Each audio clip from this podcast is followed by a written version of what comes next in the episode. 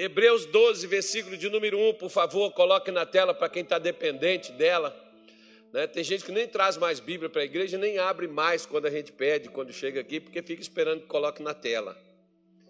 Cuidado que uma hora esse negócio não vai funcionar. Esses dias um camarada falou comigo, pastor, usa uma Bíblia de papel. Bom, papel pode também molhar, né?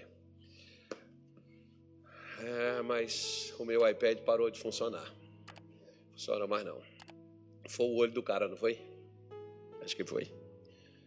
Diz assim, ó: "Portanto, nós também, pois que estamos rodeados de tão grande nuvem de testemunhas, deixemos o quê?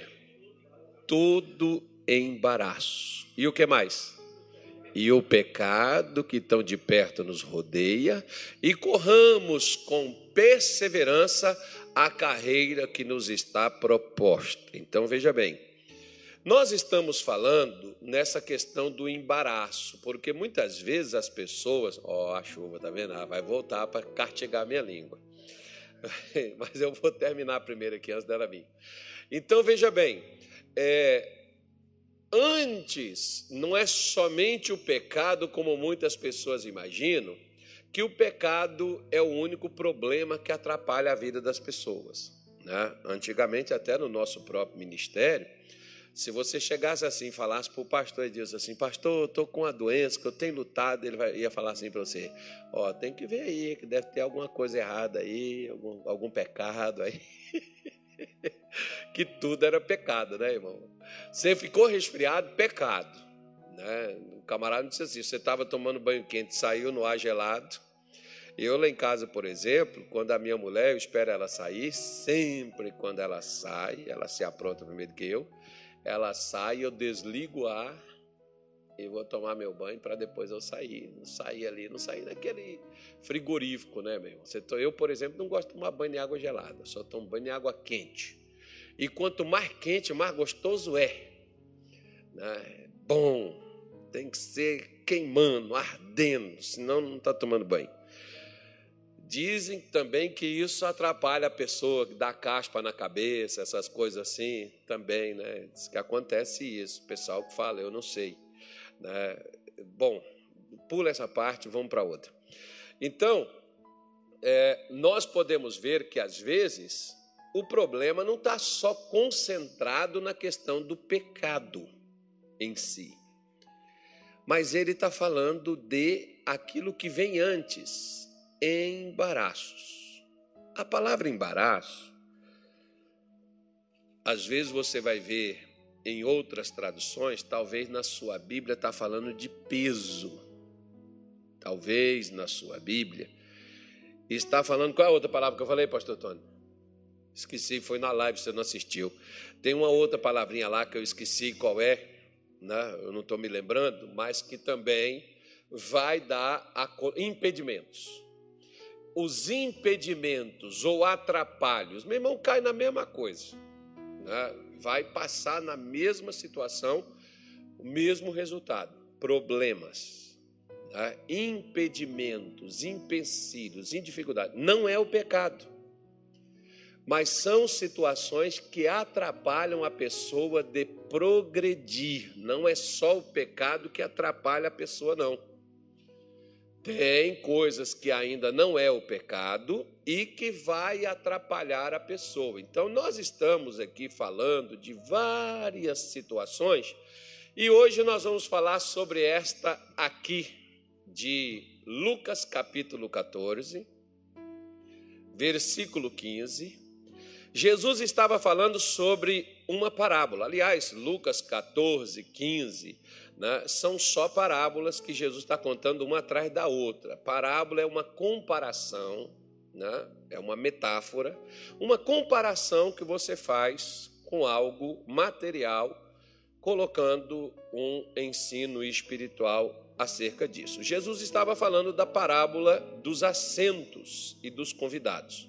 Um camarada achou muito legal o que Jesus falou e disse assim: E, ouvindo isso, um dos que estavam com ele à mesa disse-lhe: Bem-aventurado que comer pão, aonde? No reino de Deus. Porém, ele lhe disse: Um certo homem fez uma grande ceia e convidou a muitos. Quem é esse homem aqui que Jesus está falando? É uma conotação do próprio Deus, que você sabia, por exemplo, que vai ter uma festa, que ela está sendo preparada para todos nós e, se, e você vai ter que comer. Sabia? Sabia não? Quem, quem sabia que tem uma festa preparada só para crente? Só vai crente, irmão. E você vai ter que comer. E é de, de coisas assim, de iguarias. Tem gente que vai falar assim: ah, dá não, pastor. Né? Principalmente aqueles. Não, porque no céu não entra mofadinha, né, irmão? Então, três pessoas, ou seja, três coisas que são mais, digamos, talvez as mais corriqueiras, as mais utilizadas, Jesus mencionou sobre elas aqui. O primeiro que deu a desculpa, ele diz assim, ó: Disse-lhe o primeiro: Comprei um campo e preciso ir vê-lo. Rogo-te que me hajas por escusado. Me desculpe, né? Deixa passar essa. Eu não vou poder estar na sua ceia, sinto muito, mas não poderei ir porque eu comprei um campo e eu vou lá vê-lo. Primeira coisa, você comprou um campo? Comprei. Então o negócio já está fechado, pode deixar o campo para depois. Não precisa ir agora. O campo não vai sair de lá, ele não vai mudar. Se você comprou ele hoje e vai lá ver ele amanhã. De que que Jesus está falando aqui? Jesus está falando aqui de pessoas que vivem no mundo dos negócios. Você já conversou com alguém e que a pessoa pensa que vir à igreja, é, pelo menos assim, digamos, aos domingos, os chamados domingueiros da igreja, né? É porque a pessoa trabalha durante a semana, aí domingo ela fica em casa, alguns preferem descansar, outros preferem trabalhar o serviço doméstico, né? E sempre alguém vai dizer assim: olha, é, eu vou descansar porque segunda-feira eu retomo a minha correria tudo de novo. Ok. Então, nós não temos mais nem os domingueiros, porque as pessoas estarão sempre ocupadas como aqueles homens de negócio que parece assim que você só vem na igreja quando você é vagabundo, quando você é desempregado, quando você é, é aquilo que eles dizem da gente, fanáticos né? Você é fanático, então por isso é que você vem na igreja. Né? Você tem necessidades e é por isso você é fraco, então por isso que você tem que ir na igreja, você tem que buscar a Deus para talvez Deus assim te ajudar e te abençoar. Porque as pessoas imaginam que para atender o chamado de Deus é somente nesses casos os quais eu mencionei para você. Né? Porque quando, por exemplo, você chama alguém na sua casa. Você faz lá uma comida. Você está chamando a pessoa só para comer? Por exemplo, quando alguém te convidar para ir na casa da pessoa, não chega lá, come e vai embora, não, irmão. Você não é pernilongo. Não, estou te falando sério. Porque se eu, por exemplo, não puder ficar na sua casa, para estar com você, para ir lá comer, eu não vou. Porque a intenção sua de me chamar para ir na sua casa comer é conversar, não é só comer. É conversar. Você já viu, por exemplo, é, eu, eu não tinha essas coisas porque, é, assim, eu fui criado de uma outra maneira, mas as pessoas assim, quando eu vim para o ministério, que a gente teve que passar a conversar com pessoas assim diferentes do que os homens do campo. O homem do campo, você está amarrando a bezerra e está conversando, irmão. Amarrando um cavalo, laçando um cavalo e está batendo papo. Você está no trator e o cara monta contigo, vai contigo lá na roça, no campo, vai, vai conversando e vai tratando os assuntos com você enquanto está trabalhando. Os caras da cidade são diferentes, irmão. Eu achava estranho demais.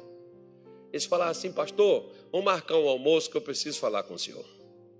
Para conversar de negócios. Então a gente primeiro almoçava e depois a gente falava de negócio. Que agora comeu, né, filho? Está com a barriguinha cheia, não vai ficar despreocupado. Então agora vamos tratar dos assuntos dos negócios, né?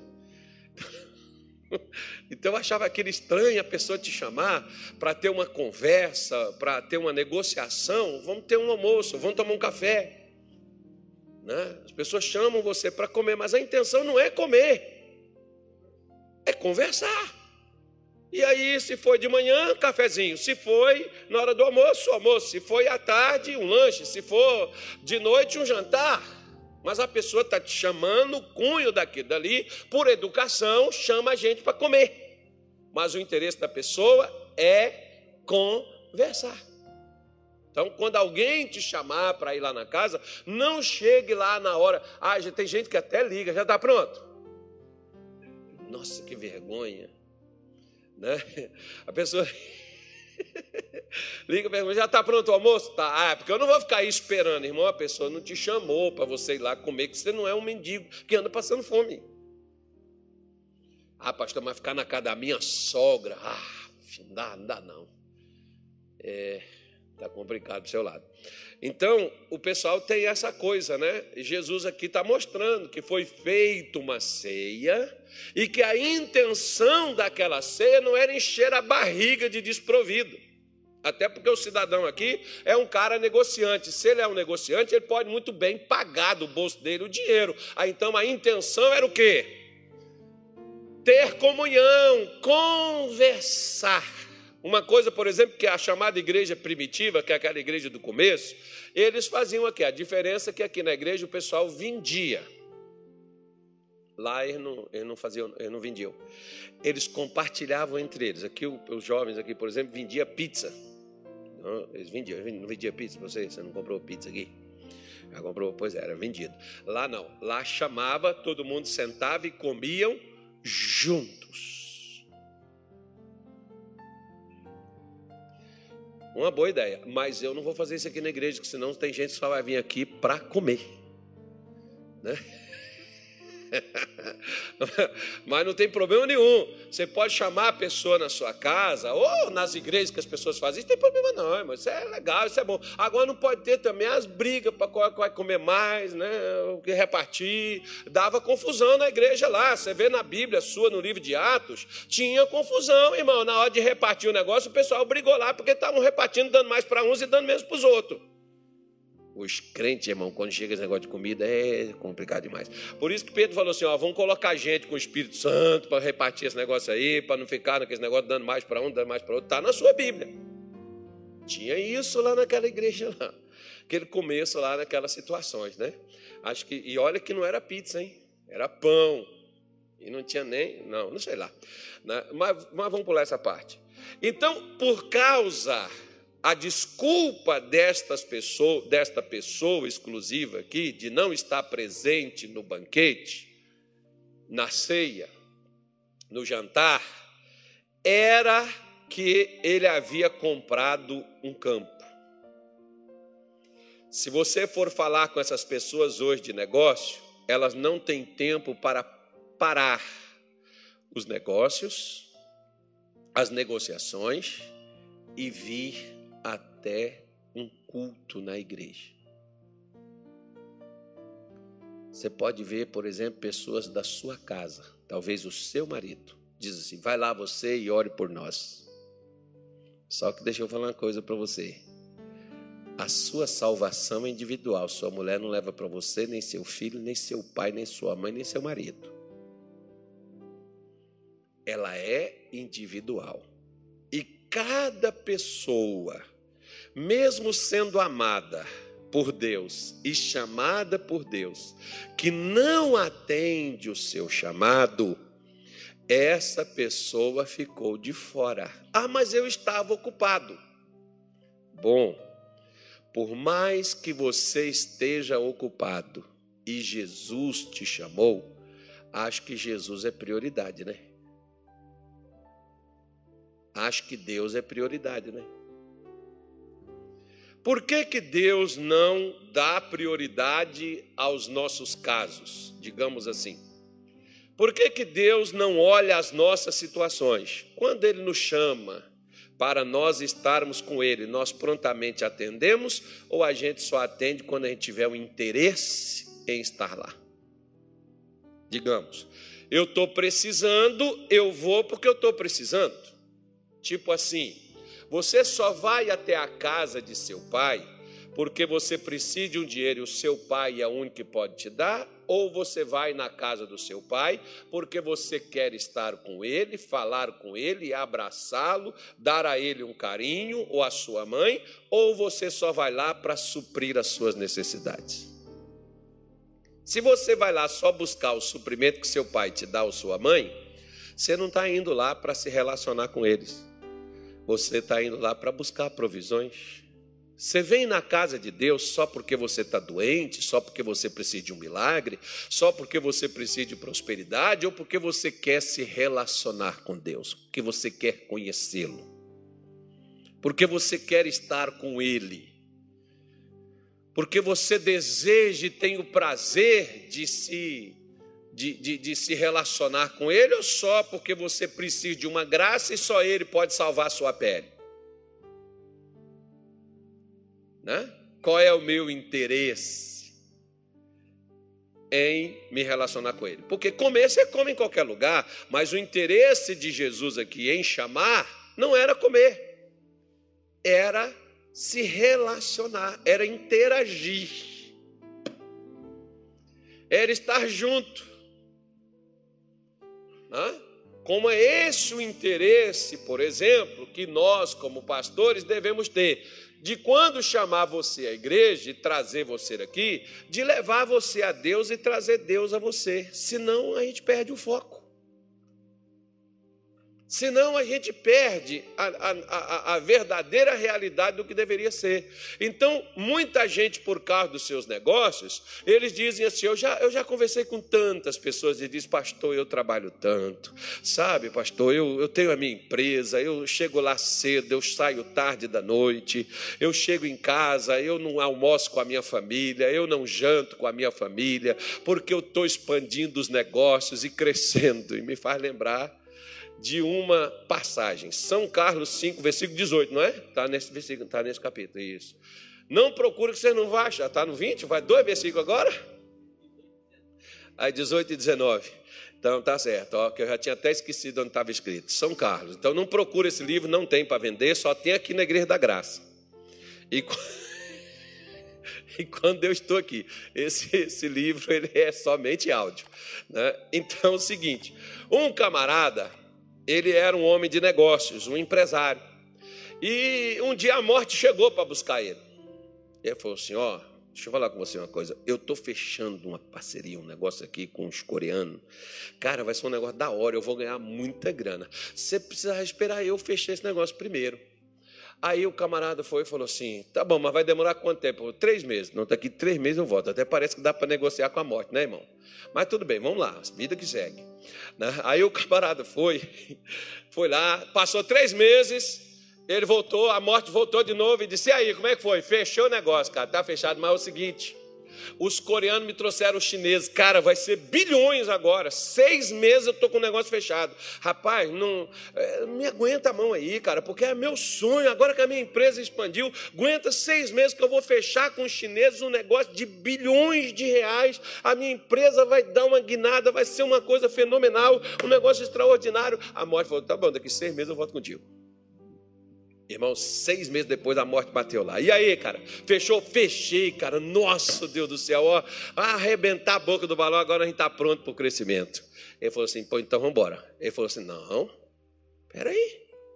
Quem vai gastar esse negócio todo aqui, rapaz? Quem vai cuidar desse negócio todo? Não se preocupe. Quem casar com a sua esposa, cuide de tudo isso. Entendeu? Então, então, irmão, ó. É... Ô irmã, fala com teu marido, continua trabalhando. Não, fala não. né? Porque às vezes tem tanta gente, irmão, negociando, ocupado com negócio, que nem da família cuida. nem da esposa, né? nem dos filhos. Tem pai que não sabe o que é levar um filho no colégio, não sabe o que é participar de algo dos filhos na escola. Por quê? Porque está muito ocupado com seus negócios. Não é porque ele é empregado, não. Ele é o dono. Mas ele não tem tempo para essas coisas, porque senão ele vai é, gastar, perder dinheiro, né? como, por exemplo, tem uma história também, em São Carlos 3, versículo de número 8, tem uma história de um filho que chegou para o pai e disse assim: Pai, o senhor ganha muito bem, né? Ele falou assim: Ganha, meu filho. Pai, quanto é que o senhor ganha por hora? Aí o pai foi e falou com ele a quantia, e ele foi juntando dinheiro, juntando dinheiro, juntando dinheiro. Quando foi um dia, ele chegou para o pai e falou assim: Pai, está aqui, ó, estou comprando as horas do Senhor para o Senhor ficar comigo hoje. Vou pagar o Senhor. Legal, né? Aquele pai tinha tanta ocupação que não tinha tempo para passar um tempo com o filho. Assim como tem pessoas que elas estão tão focadas nos seus negócios que elas não têm tempo para atender a um convite de Deus, a fazer algo para Deus. A segunda pessoa, Jesus diz no versículo 19: E o outro diz: Comprei cinco juntas de bois e vou experimentá-los. Rogo-te que me hajas por escusado. Interessante, né? Porque o boi na Bíblia, ele remete ao trabalho. Voltando de novo aqui. Por que, é que você está aqui na igreja? Porque você está igual Caim, né? Vagando, não trabalha, você não tem o que fazer. Quem trabalhou hoje aí? Quem trabalhou? pois é. Só que as pessoas pensam assim: que ir na igreja, que buscar a Deus e participar do culto, é para quem não tem o que fazer. Agora entenda bem: Vamos supor, por exemplo, que não é o nosso caso, mas tem países como Estados Unidos, o Canadá, as pessoas ganham por hora trabalhada. Não é igual aqui que o camarada ganha por mês, né? Lá o cara ganha se ele trabalhar. E pelas horas trabalhadas. Então, aquelas duas horas que você para o seu trabalho e vem para a igreja, são duas horas que você continua trabalhando sem remuneração em grana. Mas você já leu na sua Bíblia, em 1 Coríntios, capítulo, capítulo 15, versículo 58, que nenhum trabalho nosso no Senhor é vão? Quando você trabalha para Deus, você sabia que o judeu chama os cultos de serviço? Porque era um momento que você poderia estar trabalhando e ganhando dinheiro, gerando recursos? Você acha que Deus chama a gente só para tirar a gente do trabalho e deixar a gente a, a ver navios? Não, meu irmão. Jesus não queria só que esse homem deixasse por um tempo o seu trabalho. A única coisa que Jesus queria era fazer ele entender o que o próprio Senhor falou com Satanás no deserto e o que Israel falou com o povo, de, o que Moisés falou com o povo de Israel no deserto. Nem só de pão viverá o homem. Para ter pão tem que ter o quê? Trabalho. Assim como o homem não vive só de pão, o homem também não vive só de trabalho. Você já viu que tem pessoas que trabalham tanto que não dão descanso nem para o corpo físico, e depois elas envelhecem, e tudo que elas ganharam, elas vão gastar para recuperar a saúde que elas estragaram trabalhando? Que achou que o corpo era uma máquina, que achou que o corpo né, aguentava tudo e que a pessoa poderia trabalhar, trabalhar, trabalhar, trabalhar, trabalhar, trabalhar, trabalhar. Às vezes, o que eu mais reclamo de alguns casais, por exemplo, é as irmãs reclamando que os maridos se ocupam tanto no trabalho e não têm tempo para elas. Calma, não é motivo, mas é por isso que o Ricardão é sempre um sem vergonha. O problema é que não é sem vergonha.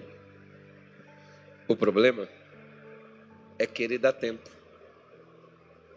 tempo que às vezes quem deveria estar dando não é do pedreiro, não é do carpinteiro, não é do jardineiro, não é do caminhoneiro, não é do taxista, não é do homem na rua, que a esposa gostaria de ouvir um fio-fio, mas do marido, que às vezes trabalha tanto e não tem tempo nem para ver.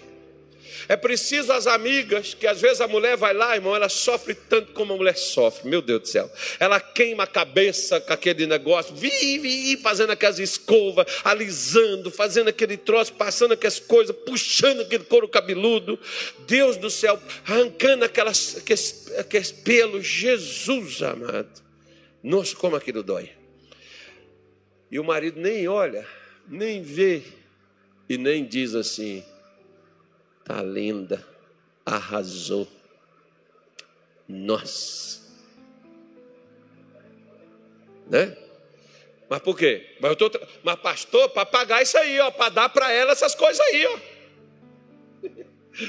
Deixa eu te falar uma coisa. Voltando aqui ao começo. Quando a pessoa não quer fazer, ela dá uma desculpa. Esse homem disse para Jesus que ele não poderia estar presente por causa do seu trabalho. Ele tinha que trabalhar. Primeiro, deixa eu só falar uma coisa para você. Aqui já teve pastor que passou nesse altar aqui que já morreu. Não tem outra pessoa aqui?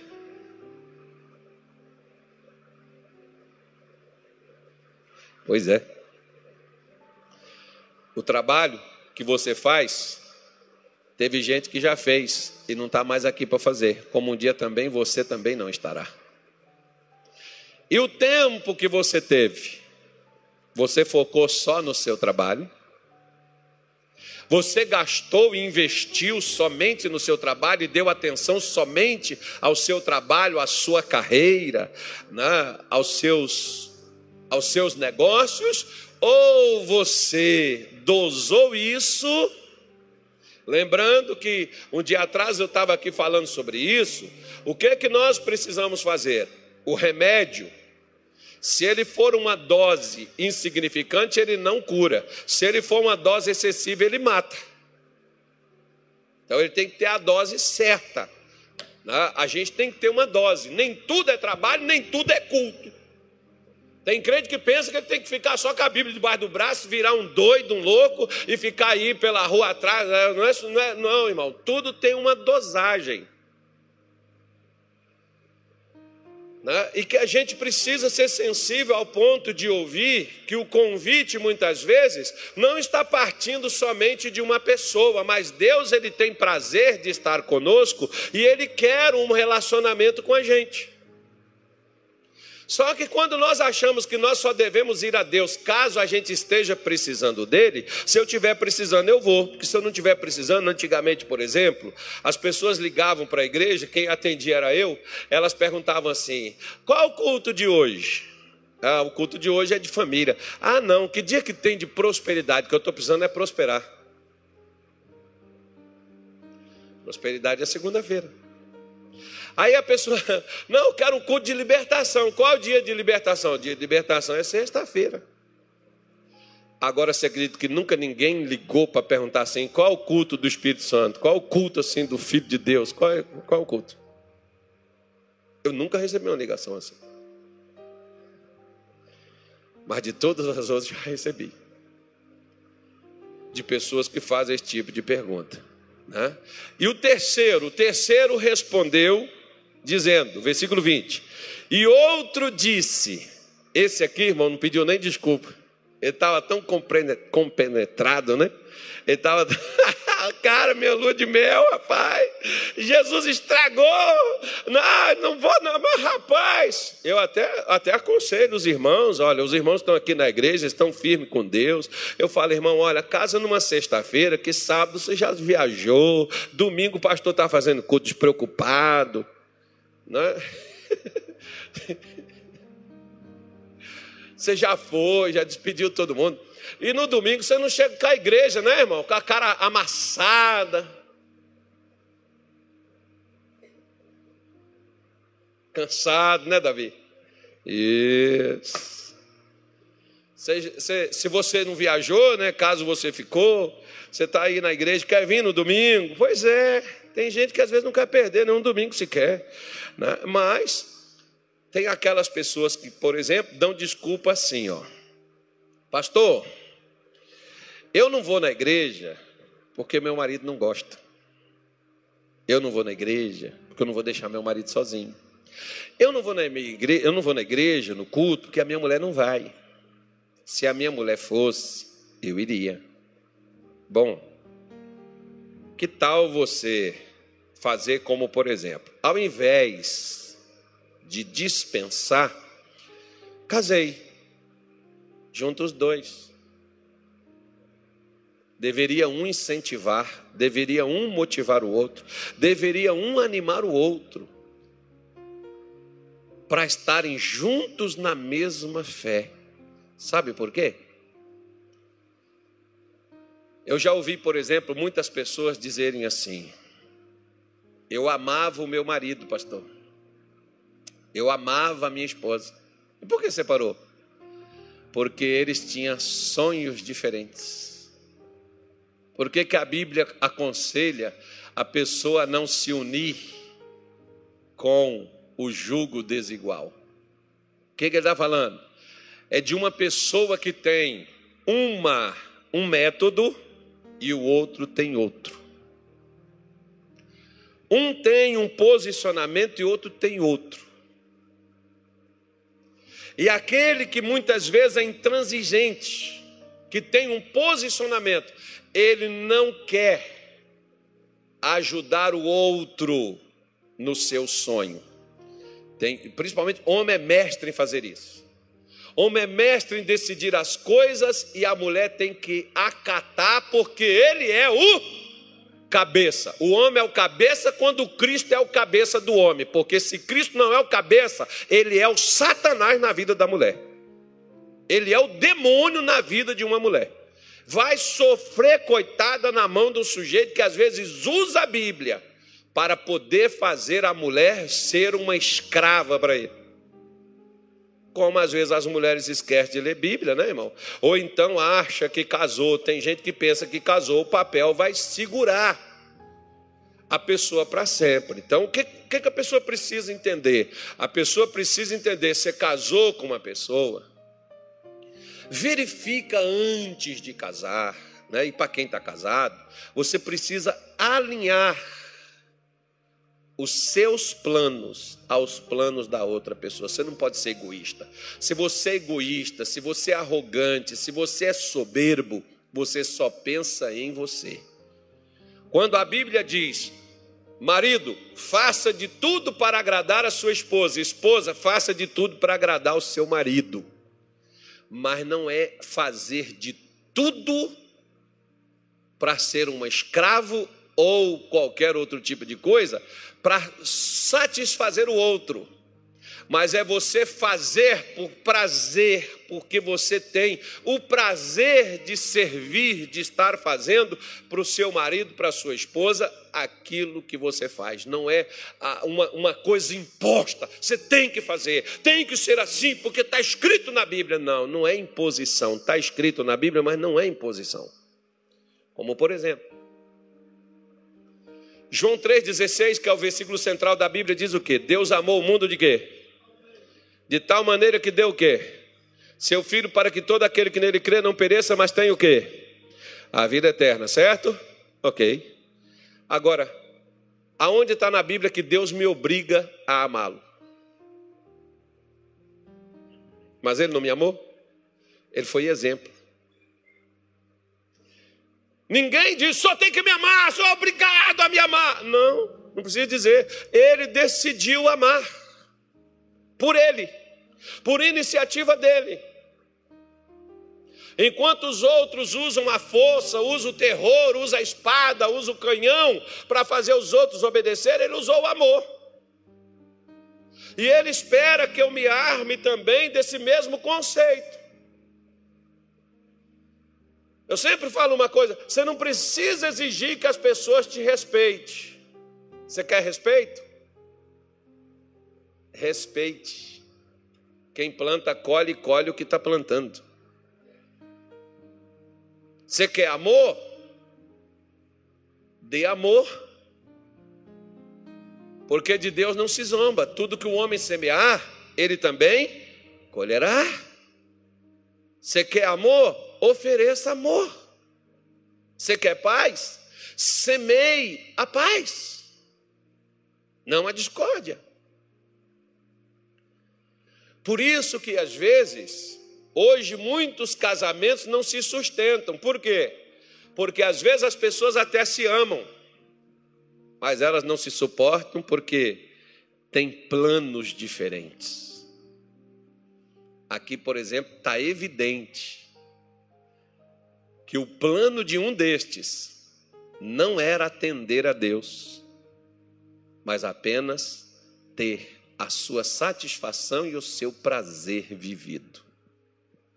Atender ao chamado de Deus não era prioridade a esse casal. Por isso que muitos casamentos hoje não se sustentam, porque segundo diz a Bíblia, por exemplo, lá em Eclesiastes 4, versículo de número 9, ele diz assim, olha, Eclesiastes 4, verso de número 9, põe na Bíblia, meu filho. Melhor é serem dois do que um, porque tem melhor paga o seu trabalho. Versículo 10. Diz assim: Porque se um cair, o outro levanta o seu companheiro, mais ai do que estiver só, pois caindo não haverá quem o levante. Versículo 11. Também se dois dormirem juntos, eles se aquentarão, mas mas um só como se aquentará. Versículo 12 para terminar. Se alguém quiser prevalecer contra um, os dois lhe resistirão. E o cordão de três dobras não se quebra tão depressa. Ah, mas não são dois? Como é que dois virou três? É porque quando dois estão unidos no mesmo propósito, quando dois estão unidos no mesmo objetivo, já não são mais dois, Deus entrou no meio. Porque Deus entra onde há união. Não é onde há discórdia, não é onde há incompatibilidade, não é onde há rejeição, não é onde há desprezo. Deus entra aonde existe união. E não tem nada que leve as pessoas a se unirem, a não ser por interesse, né? Que tem gente que se une por dinheiro, tem gente que se une né? por política, por poder, mas a maior união consolidada é a união que é feita por amor. Aqueles que se unem por amor, é estas pessoas. Aí, quando a mulher e o marido, um homem e uma mulher, os dois se unem Deus entra, agora já não são mais dois, são três. E esse cordão de três, de, três dobras não se quebra tão depressa. Então vai ser um casamento duradouro. Vai ser uma união verdadeira. Por quê? Porque não são só duas pessoas tentando viver juntas. Deus está no meio daquela união. Porque as pessoas estão unidas não é só por amor elas têm um alvo só, um objetivo só, que é agradar, servir e ser do mesmo Deus, o mesmo Senhor.